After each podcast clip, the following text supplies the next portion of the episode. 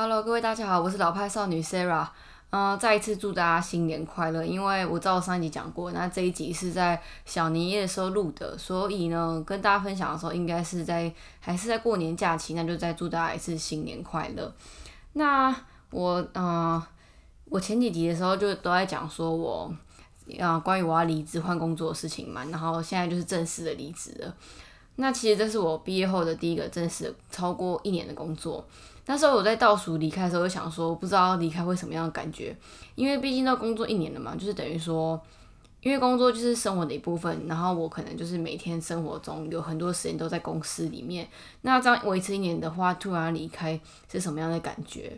好，我那天其实要离职的时候，超紧张的，而且我是故意在礼拜天的晚上发信，所以等到礼拜一上班的时候，大家都会知道嘛。然后我们这公司除了发信就是通知要离职之外，还要拿一张纸去请那个老板签名，老板签名过后才算正式离职，这样，所以就很紧张，因为我还要拿那个通知书去给老板签名，然后就当然还是要鼓起勇气去嘛，我就拿那个离职信给那个老板，老板就说什么啊很可惜呀、什么我怎么都没有找他聊聊就离职啊什么的，然后后来老板就是。诶、因为我们前几个那个离职员工都说，就是每次提离职的时候，就是老板都会约访，就是约就是要聊聊这样子。然后老板就跟我说，然后找时间他会跟我聊一下，就是嗯看公司遇到什么问题啊，或是我对这份工作怎么样啊之类的。然后就是好险，我们我离职那一周刚好公司就超忙的，就老板可能大部分时间都不在公司，所以我最后一天就是默默的就走了，然后也没有跟他说。那另外一个我觉得蛮感慨的事情啊，就是其实我们公司不算大，可能就是才不到十个人这样。可是其实呃人跟人之间的交流蛮少的，然后我就觉得很感慨，就是等到大家都知道你要离职的时候，就突然跑来跟你讲一堆话、哎，然后你就会觉得说，就讲一些很感动的话，可是当下会觉得很感动，然后想说原来有同事真的在意某些事情啊，或是有同事真的看到你的努力啊什么的。可是你就会觉得很心寒，那为什么我以前做那么多，或是我以前讲那么多的时候，都没有人在理我的那种感觉？对啊，可是我还是觉得，就是人跟人都是一段时间一段时间缘分嘛，然后能在这边遇到那些同事，我也觉得很开心。有些同事很不错，就是那种我觉得我现实中也可以当成朋友的，就是不一定只是同事的人。然后当然要离职就蛮可惜的嘛，但是，诶、就是像大家讲嘛，天下无不散的筵席，那就是换到下一个工作，这样就是祝福他们。然后呢，我也觉得很开心，就是终于可以离开那个地方了，就真的没有舍不得诶、真的没有舍不得。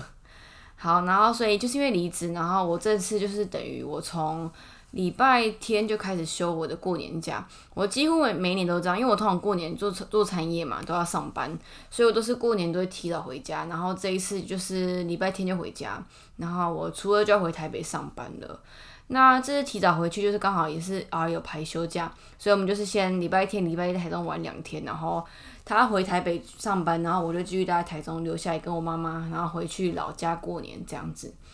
诶、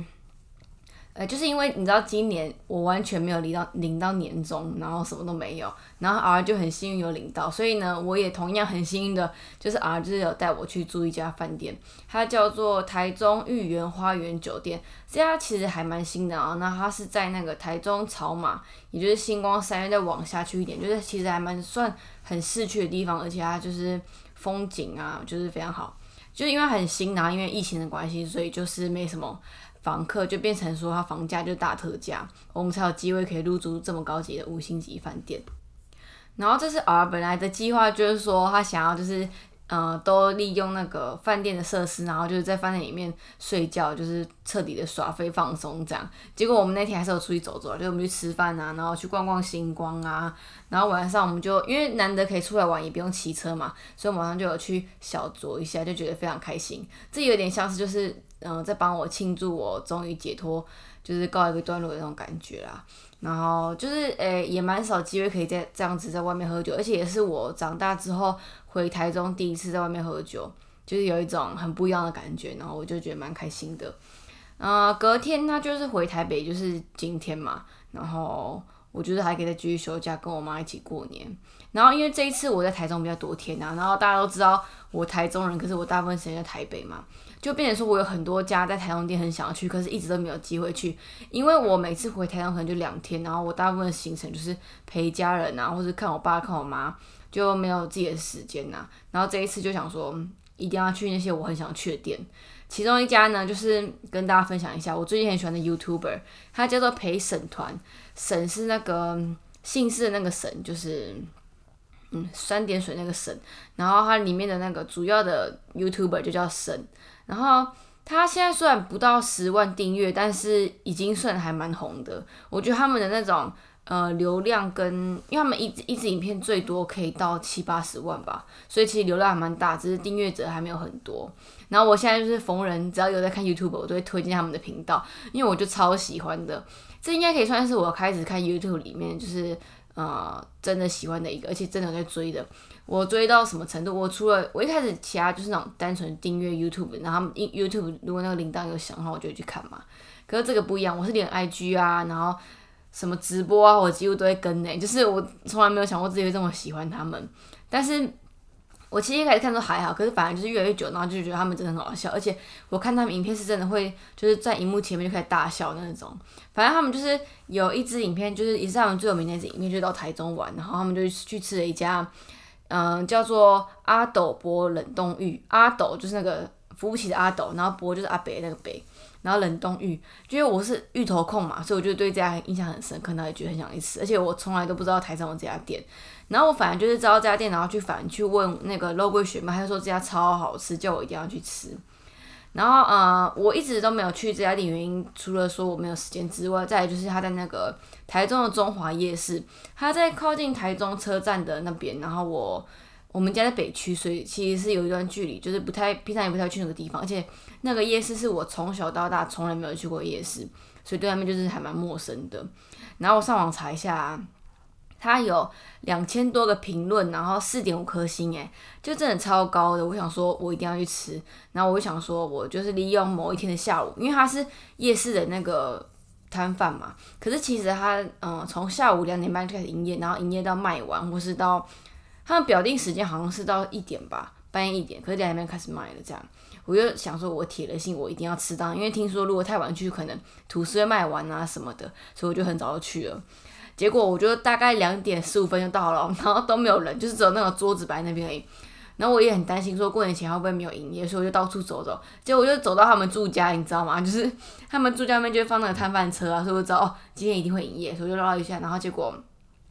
就来跟大家讲一下他们到底多扯。我大概两点二十分的时候，因为两点半营业嘛，我就坐在他们那个骑楼下面的桌子上等。然后等到两点半开始营业之前呢，座位区全满。就大家都没有点，就只是在外面等他开幕开开始营业这样子。结果等到他开始营业的时候啊，那个外带的人潮从来没有停过，而且还一度就是排了大概两个店面的那种长度，诶，就真的超扯的。而且你越后面来的时候，因为那个吐司烤的时间比较久嘛，比起那个冷冻芋的话，所以有的像我后面来的那一桌，就是他们的芋头先上，而且他们都吃完芋头了之后才有吐司上。那我就很幸运，因为我是第一轮的客客人。我点了一碗芋头，然后一个烤吐司，这样子就马上就送来了。然后他们也是算很平价小吃，它的芋头汤一碗就四十，然后烤吐司就二十。然后这家店就是很简单，它就只卖芋头汤，呃，烤吐司，然后冬天的话有那个番茄鲜切的番茄切盘，然后呃莲子木耳汤跟绿豆汤这样，就这几样很简单，可是生意就超好的。呃，几乎每一桌都一点那个芋头跟吐司。那我跟大家讲，这吐司厉害在哪边？这吐司呢，就是那个陪审团，我刚刚讲的 YouTuber，他们狂推的炒奶吐。我最近就疯狂在跟 R 说我要吃炒奶吐，因为他们就是很喜欢用那种简语，就是简说的简说的语句讲话，就是炒奶吐。其实全名就是草莓奶油吐司。就说实在，大家都知道我是点那个花生吐司或者花生厚片的人，但是我从来没有想过。呃，炒奶吐这么好吃诶，因为呃草莓果酱很平凡，可是如果你当两个结合在一起，也就是吐司一面是抹草莓，一面是抹奶油的时候，真的是天作之合，超好吃的。因为那时候我还没有来呃台中，我就想说想要试看看，然后就有一天早上我就肚子很饿，然后我就出去外面先帮儿买早餐，然后我就第自己点了炒奶吐，然后结果那个早餐店就给我这样点呢，就超酷的。然后我想到就吃看看是怎样，结果惊为天人。就是那个奶油是咸的，然后草莓是甜的，而且那草莓不是那种新鲜草莓果酱啊，是那种有点化工化工味的那种草莓，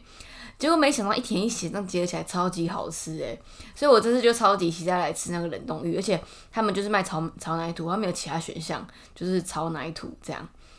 然后诶，就是他们吐司没有切边，然后烤的就是。刚刚好酥脆酥脆，然后里面是软的，然后配那个冷冻芋，真的是哦天哪！我觉得这是超值得的。你知道有时候去吃一家你的口袋名单啊，你会觉得很忐忑，因为你不知道说你去吃会不会自己期望太大，然后反而希望落空或怎么样的。然后这家我也有点忐忑，因为我给他很大的期望，因为芋头嘛跟那个吐司都是我超爱的两样东西。好，我跟大家讲芋头怎么样好了。它一碗芋头汤就是冷汤，然后会放两块芋头。我对芋头超严格的，我一吃啊，我就觉得这真的是太完美了。它连那个甜汤都是做到甜而不腻，而且甜是那种很清甜、很干爽那种，不会让你觉得黏黏到嘴巴，好像一直喝水的感觉，完全没有。然后芋头啊，很桑桑绵绵的那种感觉，外桑然后里面是绵的，然后很扎实，这样我觉得真的超级好吃，是完全就是满足我们爱吃芋头的欲望。这样吐司就更不用说了，真的真的是。你会就是吃了你就觉得那种幸福的食物，你知道一吃就幸福，就是非常开心。然后我马上就跟他分享，他就一直说他听不懂，听不懂。他就是一个很排斥我讲监狱的人。我一直说炒奶土多好吃啊。然后还有另外一个很好笑的事情，就是因为啊他不吃芋头嘛，所以我这次回台东就吃了很多芋头，就想说他不在的时候就可以尽量多吃我想要吃的芋头。那就不知道大家今年过年有没有去哪里玩？我觉得今年过年还不错，就是天气真的算还不错诶。而且有一种感觉，就是感觉冬天好像已经不会再冷了，因为这几天真的超热的。而且我回台中，就是我跟 R 就两个人都穿短袖就够了，就会觉得真的是超级不像冬天的。然后再跟大家分享做一件事情好了，就今年过年对我来说还蛮不一样的，因为这是因为我工作自己在外面工作满一年了嘛，然后就变成说这今年是我第一次要包红包给家人呢。就真的是超级有感的，因为以前小时候是在收别人红包，你就觉得很开心这样，然后突然换你要包，就觉得有点压力。然后我想说，早知道小时候就知道说长大要包红包给别人的话，那为什么早就是小时候的时候你就应该把那些红包钱都存起来嘛，就当成以后过年的那种红包基金之类的。现在就是整个大失血，可是就觉得说，嗯，有一种感觉就是自己出社会然后长大的感觉，你开始要包红包给大家。然后我还为这件事跟我妈有点小争执，就是我妈一直觉得说要包多少啊，一直就是有一点意见这样。可是我就觉得说这是我自己的钱，然后我自己嗯工作赚的钱，就是我今天想包多少就包多少。那就是我觉得真的不是包多少的问题啊，我觉得说就是一种表达嗯自己对家人的感情跟那个。还要，我觉得，我觉得最主要是要感谢，就是小时候长辈都会照顾我们的一些心情啊，大概是这样。而且就是一个很传统的习俗嘛，就是包红包。我发现我刚刚好像花了很大的一个篇幅在讲阿德伯冷冻芋，就是因为真的太好吃。那最近还有什么跟大家分享的美食呢？大家可以看我的那个啦，IG 跟部落格，几乎就是天天都会分享。那可能过年就会比较辣掉一点点。但是因为我现在就是录音，讲说不想一直讲美食嘛，但是我可以跟大家讲一下，我最近还有跟儿去吃那个蒜奶叶，蒜就是蒜豆的蒜，然后奶就是呃奶奶的奶，可是没有那个女字旁，然后叶就叶子叶，就他们也是有点像是，嗯，